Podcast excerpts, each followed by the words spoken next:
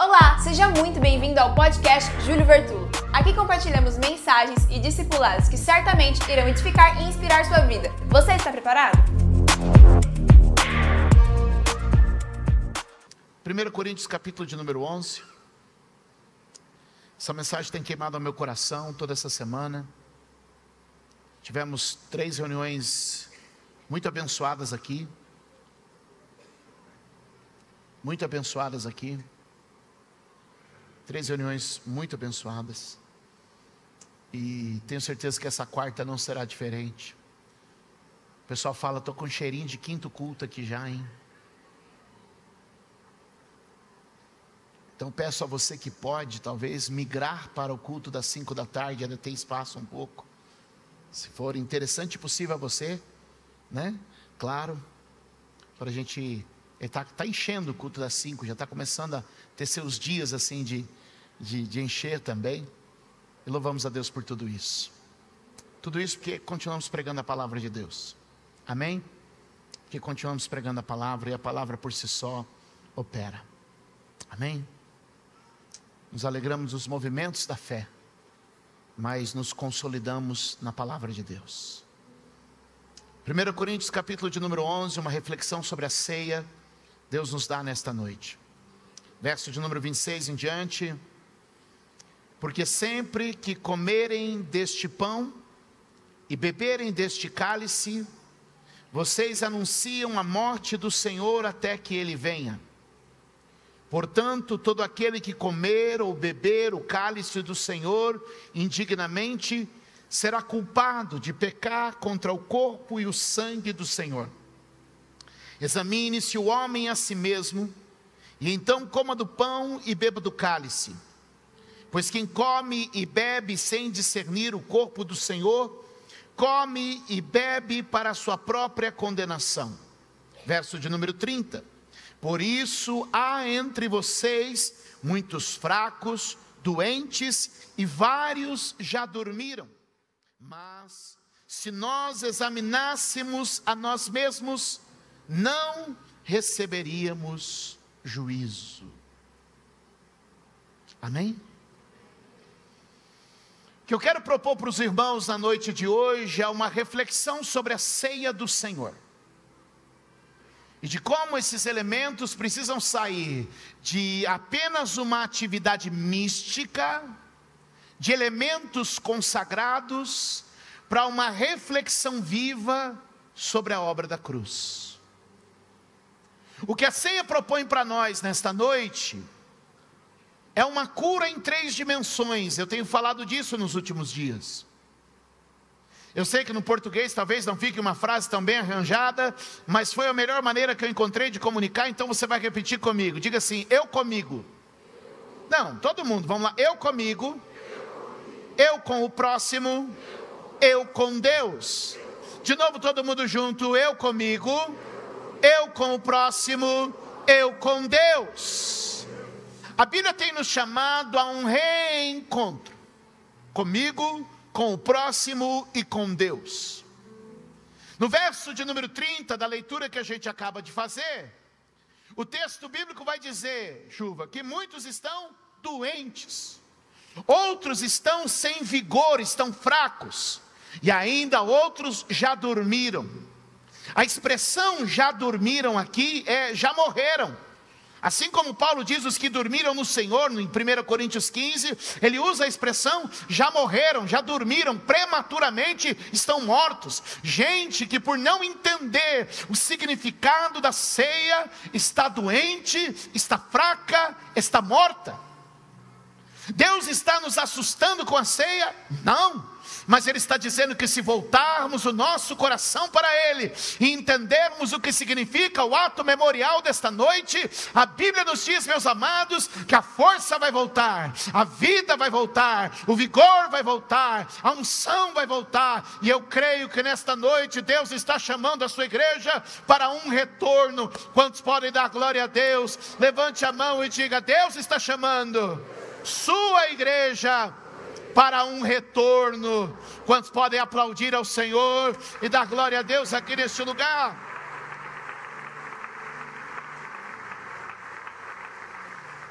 Ele diz que o motivo de haver fraqueza, da igreja estar enferma, da igreja estar morta, é porque não observa algumas coisas. Talvez quando você olha para nós aqui como igreja, e você pode dizer, Bispo Júlio, isso não se encaixa na cristã mundial. A gente vê uma igreja vigorosa, a gente vê uma igreja viva, a gente vê uma igreja ativa, e eu digo, comparado com o quê?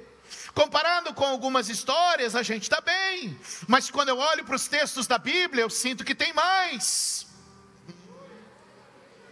Quando a gente compara com algumas realidades, você vai dizer, pastor, que igreja maravilhosa. E eu glorifico a Deus porque eu sou pastor de uma igreja maravilhosa. Mas quando eu olho para o que Deus ainda quer fazer no meio do seu povo, eu sei que tem mais, eu sei que tem mais vigor, eu sei que tem mais poder, eu sei que tem mais graça, eu sei que tem mais vida, eu sei que tem mais santidade, eu sei que tem mais da presença do Espírito Santo para o louvor, da presença do Espírito Santo para a palavra, da presença do Espírito Santo Santo para a mensagem, da presença do Espírito Santo para a oração.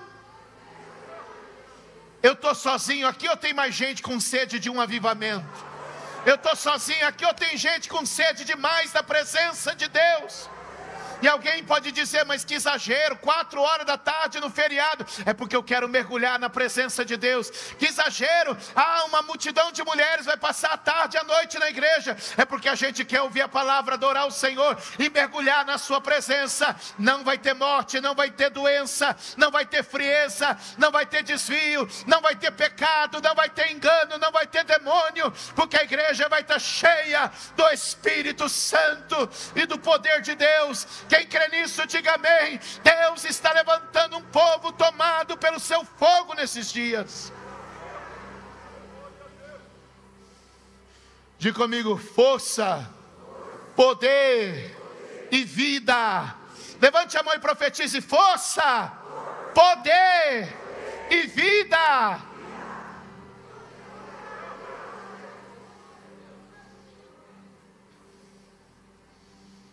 Texto vai dizer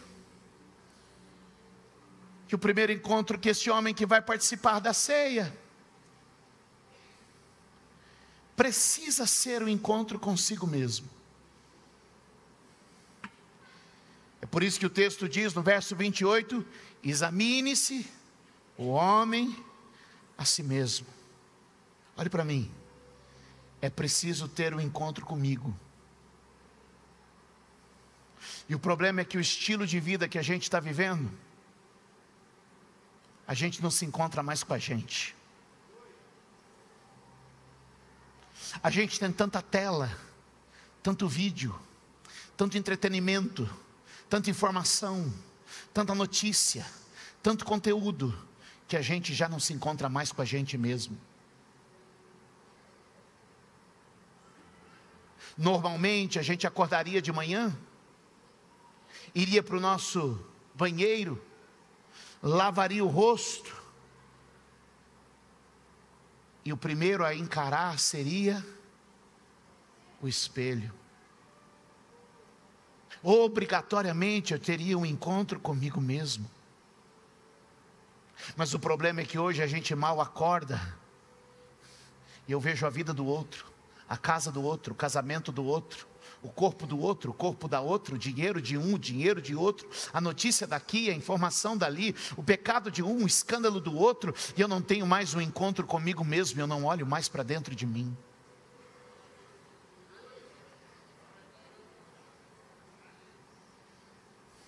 Nem mesmo quando vamos ao banheiro hoje ficamos mais sozinhos. Porque nunca mais tivemos oportunidade de ter um encontro com nós mesmos. E o problema de não ter um encontro com nós mesmos é que se eu parar de olhar para dentro de mim e me distrair, algumas coisas começam a crescer e eu não as percebo. Observe o que está escrito em Gênesis capítulo 4, verso de número 7, por favor. Deus se aproxima de Caim e diz para ele o seguinte: se você fizer o bem, não será aceito, mas se não o fizer, saiba que o pecado o ameaça a porta.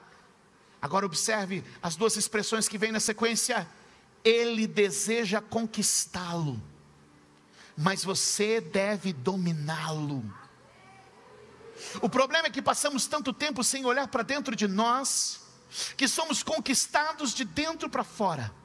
Sentimentos começam a nos conquistar, sentimentos começam a nos dominar, porque não temos mais tempo de olhar para dentro de nós. E coisas pequenas começam a se tornar grandes, coisas pequenas começam a ganhar volume, e logo somos conquistados por dentro, por algo que, se parássemos um minuto para refletir a respeito de nós mesmos, diríamos: este sentimento não pode continuar este pensamento não pode se manter. Há muitos de nós que estamos mergulhados em uma depressão, e eu não estou diminuindo a depressão, mas talvez se você tivesse olhado para dentro de você e vigiado algumas emoções que você foi deixando de lado e esquecendo delas, talvez você não estaria no sentimento e nas emoções que está agora. Alguns de vocês estão envolvidos talvez em pensamentos e em mentalidades que se você tivesse tido alguns minutos para olhar para dentro de você, e então você olharia para dentro e diria: antes que isso cresça crescer, eu vou acabar. Talvez seja uma ira, talvez seja uma raiva, talvez seja um ódio, talvez seja uma insegurança que começou a crescer e você não percebeu. Mas eu vim te dizer que hoje na ceia, Deus te manda sentar na mesa e olhar para você de novo. Porque o texto diz: Isso quer conquistá-lo, mas você deve dominar. Amados, há uma força dentro de você querendo crescer para te conquistar, mas Deus está dizendo do céu: Eu te dei poder para dominar. Você vai dominar essa angústia, você vai dominar esse medo, você vai dominar essa depressão, você vai dominar essa ansiedade, você vai dominar essa insegurança dentro de você, e você não vai se render a ela, pois ela não vai te conquistar. Deus te deu poder para governar e dominar pensamentos emoções dentro do seu coração. Ah, por favor, se tem alguém para gritar, grite agora e glorifique ao Senhor, pois eu sei que Deus vai nos dar vitória.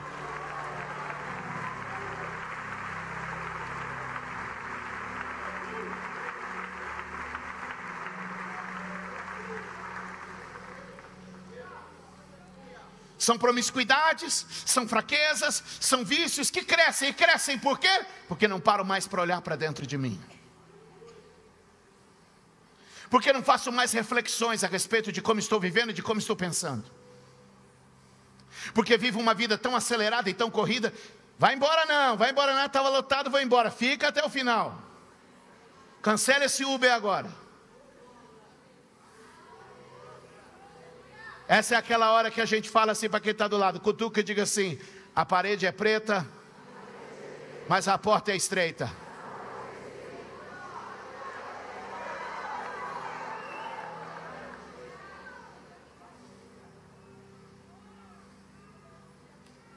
É porque não estamos olhando para dentro de nós. É porque estamos tão distraídos com tantas coisas e tantas coisas à nossa volta que a gente não percebe que tem algumas coisas crescendo para nos conquistar. E tentando nos conquistar de dentro para fora. É que surgem as corrupções, os desvios, os pecados. Porque não paramos para olhar dentro de nós. Olha a oração do Salmo 26, verso 2. Abre aí. Olha a oração do Salmo 26, verso 2. Sonda-me, Senhor. Olha para dentro de mim, Senhor. Veja dentro de mim, Senhor. Examina o meu coração e a minha mente Levante a mão e vamos fazer essa oração. Diga: Olha para dentro de mim, Senhor, e ajuda-me a olhar também.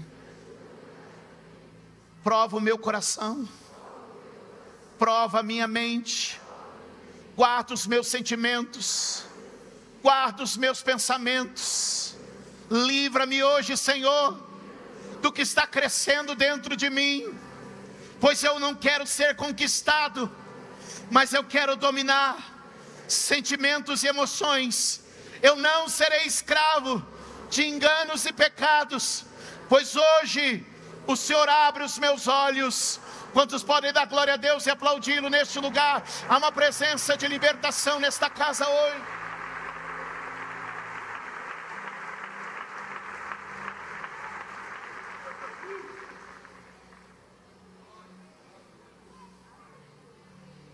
A primeira chamada é olhar para dentro de mim.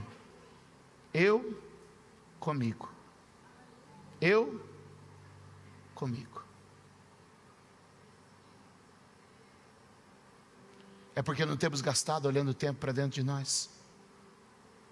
E uma coisa leva a outra. Porque quando a gente para de olhar para dentro da gente, a gente também não consegue mais olhar para o próximo. E a gente vai vivendo uma vida individualizada, individualista, onde o próximo não tem mais vez no nosso olhar. É por isso que o texto vai dizer: examine, pois, o homem a si mesmo, e também compreenda o corpo de Cristo à sua volta. Quando a gente vai perdendo essa noção de olhar para dentro de nós, a nossa humanidade esfria. Quando a nossa humanidade esfria, misericórdia e compaixão vai embora. Eu até louvo a Deus porque a gente tem um certo nível de comunhão em algumas esferas da igreja. Mas é como eu tenho dito para o nosso pessoal, eu acredito que o Senhor tem mais para nós. E a gente pode amadurecer para um outro nível de comunidade. E a minha oração é que a ceia de hoje, desde seu ritual místico, onde eu pego elementos sacros e então eu faço deles um rito sagrado, mas comece a ser uma consciência espiritual de quem eu sou e de quem é o meu próximo, de quem eu sou e a quem eu pertenço. Quantos podem dizer amém? Evangelho de João, capítulo de número 8. O contexto é aquela mulher que é pega em flagrante adultério. Quantos lembram da história? Esses homens arrastam essa mulher por um certo tempo e levam elas ao pé de Jesus. Quando a jogam ali, eles têm a acusação e a sentença pronta. Ele diz assim: ela foi pega em flagrante adultério. E a sentença já está pronta. Diz a lei de Moisés que ela deve ser apedrejada. Mas olhe só o exercício que Jesus pede àqueles homens. Justamente esse primeiro exercício que eu peço para vocês. Porque quando a gente faz o exame de nós mesmos, a gente começa a ter um outro olhar para a vida. Não a respeito das coisas que temos que conter dentro de nós, mas também de como devemos lidar com o outro e com o próximo à nossa volta. Desculpa se eu não sou o pastor coach que vocês estão acostumados por aí. Mas é que eu só sei ser profeta mesmo. João capítulo de número 8, verso de número 7, visto que continuavam a interrogá-lo, ele se levantou e lhes disse: O que, que ele disse? Se algum de vocês estiver sem pecado, seja o primeiro a tirar a pedra nela. Qual é o convite que Jesus faz a eles? Olhe para dentro de si. E à medida que eles começam a olhar para dentro de si, o que, que eles começam a fazer? Largar as pedras que tinham nas mãos. Porque eu só começo a entender o outro a partir do momento em que eu olho para dentro de mim. Porque a gente pode classificar aqui dois tipos de pecados evidentes nesse texto. Existe o pecado escandaloso dela, mas existe o pecado oculto deles. O problema é que nós temos uma maneira de tratar o pecado escandaloso dos outros, diferente da maneira de tratar o pecado oculto nosso. E o que Jesus está querendo dizer é que existe o pecado que escandaliza, que é o que aparece para todo mundo, mas também existe o pecado oculto, que é aquele que a gente guarda no secreto do nosso coração. E se a gente vem para a ceia e não consegue discernir isso, a gente também não consegue viver a plenitude da comunhão que Cristo tem para nós. Porque no momento em que aqueles homens olharam para eles e entenderam e trataram o seu pecado oculto, eles também foram capazes de ter misericórdia e compaixão naquela irmã com seu pecado escandaloso. Nós não estamos falando de um terceiro grupo de pecado, que é o pecado de estimação, que torna a pessoa ímpia, que é aquela pessoa que pratica conscientemente, consistentemente o mesmo pecado. Isso torna essa pessoa uma pessoa ímpia. Porque consciente e de uma forma consistente continua pecando. Não é isso que a Bíblia nos ensina a tolerar. Mas o que a Bíblia tem nos ensinado é que se eu olhar para dentro de mim, eu trato dos meus pecados ocultos. E se com esse olhar eu olhar para o meu irmão, eu vou tratar dos pecados escandalosos dele da mesma forma. E então a igreja será visitada pela compaixão, a igreja será visitada pela misericórdia, a igreja será visitada pela graça e a igreja será restaurada em santidade. Será que alguém me entende do que eu estou pregando esta noite? O Espírito Santo nos trouxe aqui neste lugar para dizer: ei, quando sentamos a ceia, existem alguns convites sendo feitos. O primeiro é sente à mesa com você mesmo, para olhar para dentro de você e conquistar aquilo que estava tentando dominá-lo. O segundo convite é sente à mesa com o seu irmão, porque uma coisa leva a outra. Você não pode dizer que ama a Deus que não vê, se não ama o irmão a quem vê. É por isso que ele disse: vier trazer a tua oferta e lembrar que tem um irmão que tem alguma coisa contra ti, deixa a tua oferta diante do altar e vá lá consertar-se com o seu irmão. Porque, meus amados, o poder da igreja está no corpo, e ó, com bom e com suave é que os irmãos estejam em união. Aleluia! Pois será como um óleo precioso que descerá sobre nós. Pastor, do que o Senhor está falando? Que se eu olhar com misericórdia para dentro de mim e olhar com misericórdia para o irmão à minha volta, haverá reconciliação na igreja e seremos um corpo saudável, vigoroso e cheio do poder do Espírito Santo.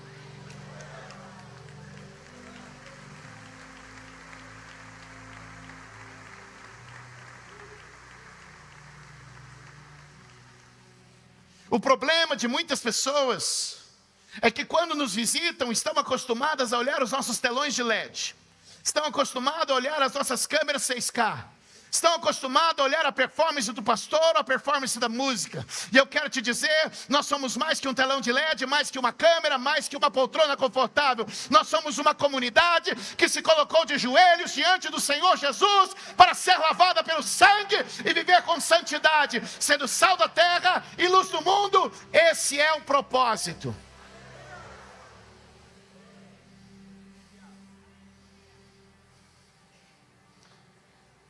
Porque quando a gente começa a ter a compreensão de corpo, a gente deixa de ser um auditório de entretenimento e a gente passa a ser uma comunidade de pertencimento. Diga para alguém perto de você, diga: não somos um auditório de entretenimento. Somos uma comunidade de pertencimento. Diga: se uma parte do corpo está doente, todo o corpo está doente. Quantos entendem isso? Existe um extremo, o meu pé esquerdo e a minha mão direita estão muito distantes do meu corpo. Mas se o meu pé esquerdo estiver doente, minha mão direita não pode dizer que está sadia, porque somos o mesmo corpo. E se o Senhor não colocar a compaixão e a misericórdia com a pessoa que está ao seu lado, com a pessoa que está à sua direita, eu não consigo conviver com todos, mas você pode conviver com os que estão à sua volta. Nós podemos chamar-nos de irmãos e sermos mais que um auditório de entretenimento. Podemos ser uma comunidade de pertencimento. A ceia nos convida hoje a olhar eu comigo, eu com o meu próximo.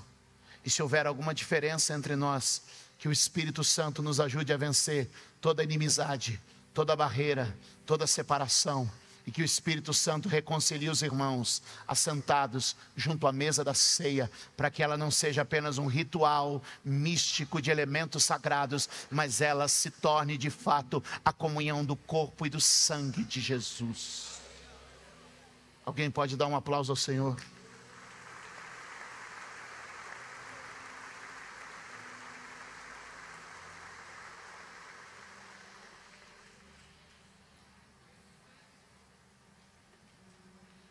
Diga comigo, eu comigo, eu com o próximo, eu com Deus. A Bíblia deixa muito claro que os nossos pecados fazem separação entre nós e o nosso Deus. Quando o homem pecou, ele foi separado. Romanos 3, 23 vai dizer: Porque todos pecaram e foram destituídos da glória de Deus, perderam essa conexão com a glória do Pai. É fácil de entender isso quando a gente lê Gênesis capítulo de número 1. No capítulo número 1 de Gênesis, Deus diz à terra: produza a erva, produza as plantas. Portanto, é a partir da terra que as plantas são produzidas.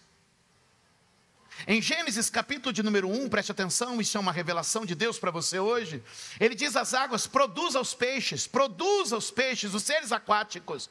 E a partir das águas que os seres aquáticos, os peixes são criados.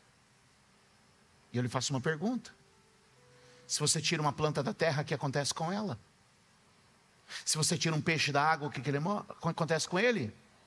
Ou seja, se eu tirar esse peixe do elemento da onde ele foi criado, ele. E a Bíblia também diz, em Gênesis 1, que eu e você fomos criados a partir de. Eu e você fomos criados a partir de. De Deus.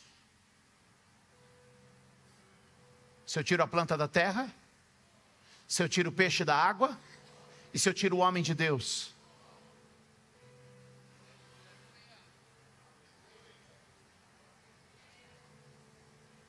Mas se eu pegar uma planta e voltar ela de novo na terra, tirei ela, mas eu retornei ela na terra, eu abro de novo a fofa terra, coloco ela de novo e rego ela, o que acontece com ela?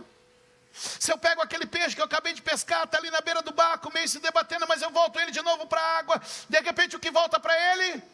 E se eu pego esse mesmo homem que saiu de Deus e retorno ele para Deus, o que acontece com ele? O que eu vim te dizer é que nesta ceia deste mês de outubro, Deus está dizendo: Eu vou pegar você de novo e vou introduzir você de novo no ambiente da vida, vou introduzir você no ambiente da graça, vou introduzir você no ambiente da cruz. Deus está chamando o seu povo para voltar-se a Ele. Tornai-vos para mim, diz o Senhor, e eu me tornarei para vós, diz o Senhor. Buscar-me-eis e me achareis, quando me buscar de todo o vosso coração. Portanto, meus amados, não é um elemento místico, nem a consagração de elementos para um ritual, mas é sim uma reflexão que nos traz de volta um encontro conosco, um encontro com a igreja, um encontro com o Rei Jesus.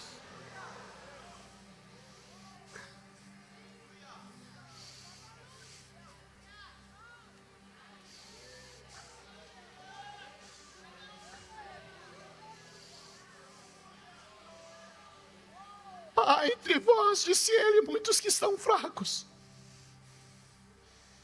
muitos que estão doentes, muitos que já morreram, mas continuam mês após mês cumprindo seus rituais evangélicos.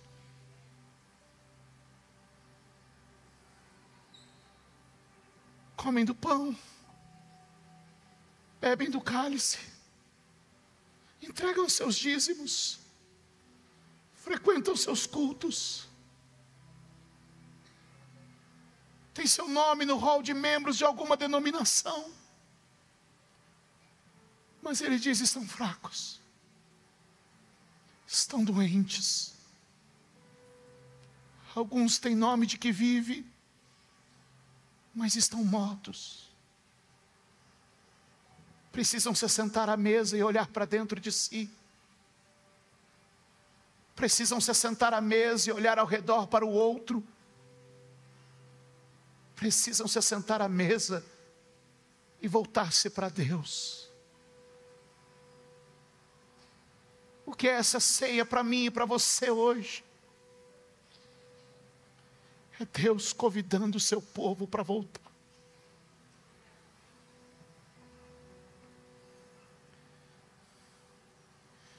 Porque era um só o coração da multidão. Ninguém considerava que algo era seu propriamente, mas tudo tinham em comum. Partiam o pão com singeleza de coração e perseveravam na oração e na doutrina dos apóstolos. que alguém fala, Deus está falando comigo essa noite. Pergunta para ele, Deus está falando com você.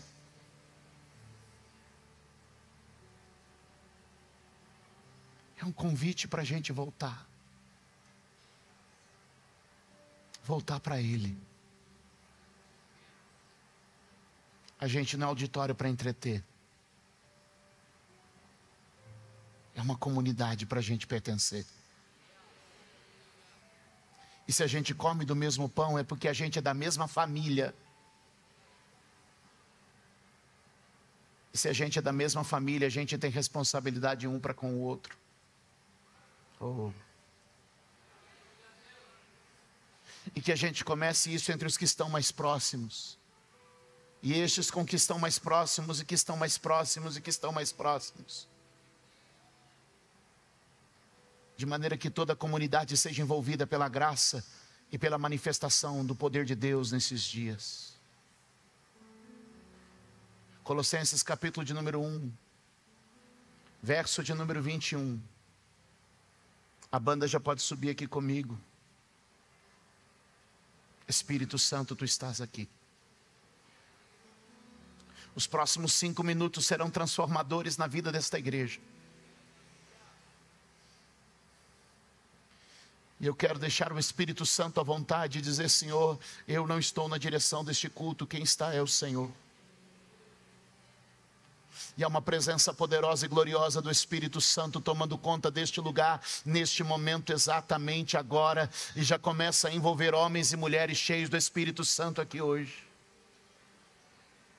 Eu gosto da expressão de, de Colossenses 1, verso 21, que diz assim: Antes.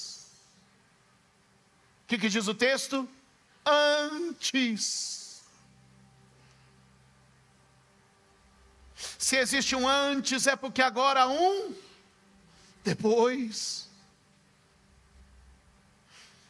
E para onde esse texto nos aponta que não é mais para viver como antes, diga comigo, não é para viver como antes.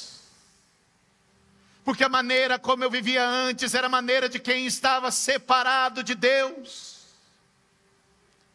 Havia um modo antes de eu me converter, havia um modo antes de eu me batizar, havia um modo antes de eu ser cheio do Espírito Santo, havia um modo antes de eu receber uma revelação da palavra, havia um modo antes de eu ter uma experiência com Deus, mas Ele está dizendo: você vivia assim antes. Portanto, ele está dizendo: isso não mais faz parte da sua vida, isso não mais faz parte de você. Hoje Deus está aqui neste lugar dizendo: o antes ficou para trás, o antes já passou. Antes vocês estavam separados de Deus em suas mentes e eram inimigos por causa do seu mau procedimento. Mas olha que lindo o próximo verso.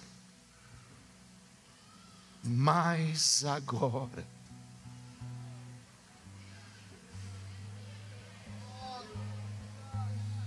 Antes eu vivia como meu coração enganoso mandava. Antes eu vivia conforme a minha carne me impulsionava.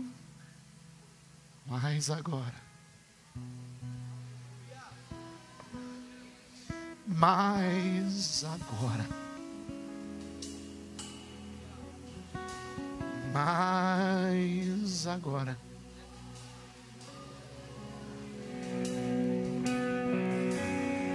Mas agora tem um novo jeito de viver.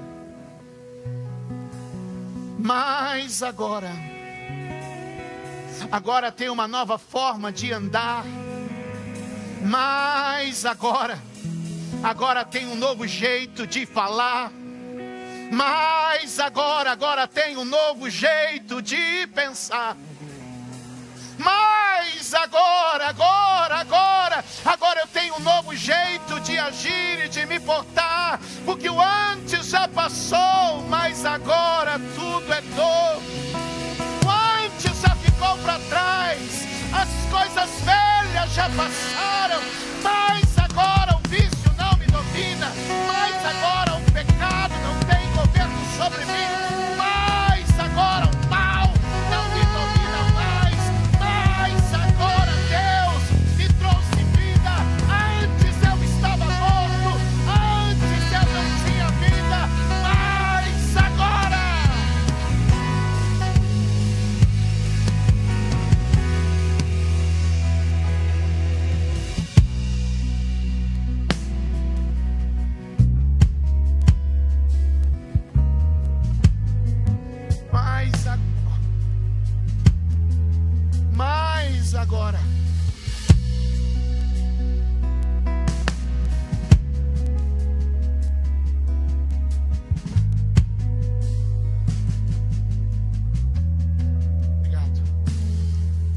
Mas agora, Ele nos reconciliou. Ele trouxe a gente de novo para a mesa. Mas agora, pelo corpo e pelo sangue de Jesus, mediante a morte que ele teve na cruz do Calvário, mas agora, mas agora pelo novo e vivo caminho, mediante o sacrifício real de Jesus, Ele pode me apresentar diante de Deus. dizer: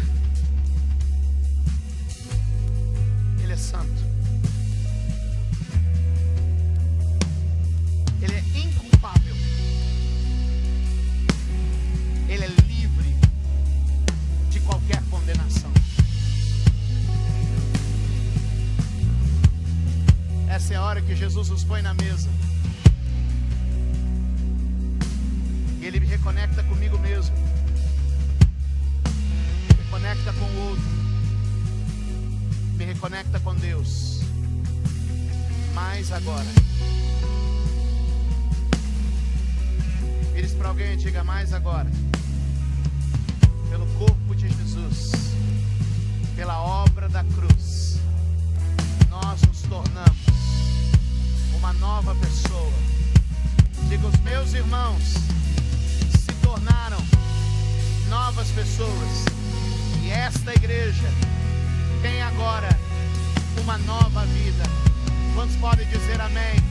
Quantos podem dar um aplauso e ficar de pé nesta noite? Celebrar ao Senhor neste lugar. Quantos podem dar glória a Deus aqui?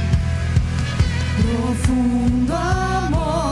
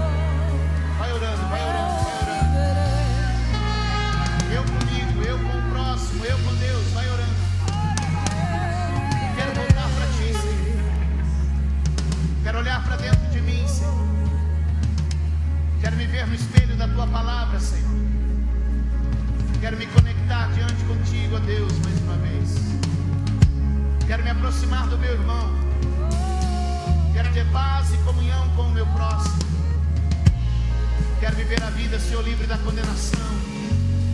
Livre, Senhor, da culpa. Vivendo como santo na Sua presença. Santifica-nos mais uma vez pelo precioso sangue de Jesus.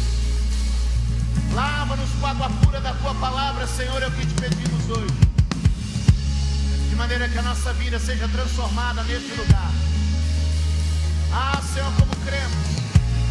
Ah, Senhor, como cremos que a vida e vigor voltando para a igreja, que a vida e vigor se manifestando no meio do seu povo. A isso os homens chamam de avivamento, meu Deus. Arrependimento dos pecados, confissão dos erros, comunhão entre os irmãos, profundidade, Senhor, na comunhão,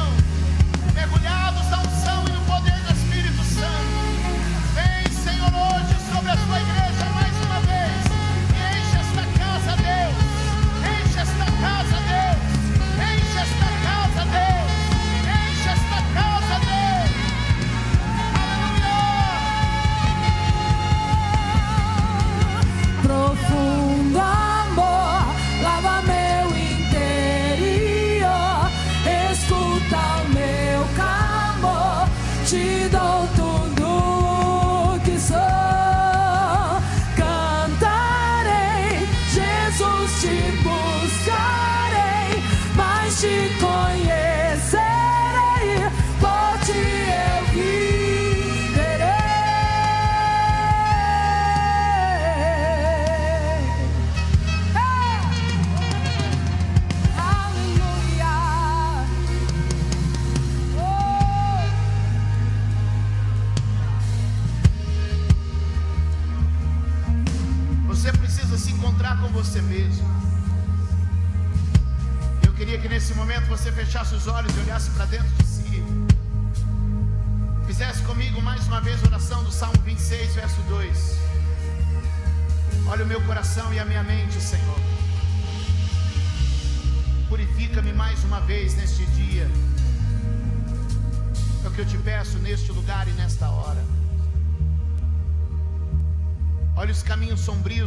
coração. E eu quero declarar: o Senhor te dá poder para dominar aquilo que deseja conquistá-lo. Talvez você não tenha olhado para dentro de si e não tenha visto quantos males tem brotando aí. Mas hoje o Espírito Santo te traz esta casa para te chamar a um ambiente de santidade e de transformação. Angústias, medos, inseguranças, orgulhos, arrogâncias, adultérios, vícios, raiva, ódio, ira, rancor, raiva, ressentimento, vingança. Uma pequena semente tem crescido, mas você está olhando para dentro, e eu quero dizer: isso não vai te conquistar, muito pelo contrário, você vai dominar e vai dizer: Isso não tem lugar na minha vida. Há fogo de Deus passando dentro de mim para me purificar hoje.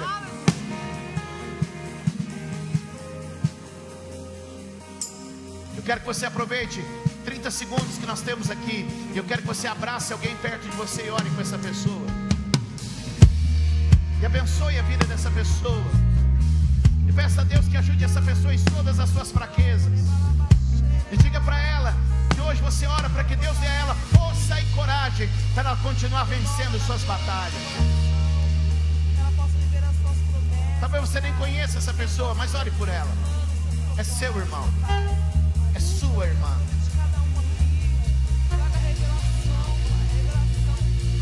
Quem sabe você agora orou por alguém de sua preferência, mas você pode agora se voltar para frente ou para trás e orar com alguém que você não conhece, mas dizer que o Senhor te dê suporte para continuar. Ore com alguém, segure nas mãos dessa pessoa, ore que o Senhor te dê força para prosseguir. Vire-se para uma outra pessoa diferente agora e ore com ela, dela e dê a ela coragem para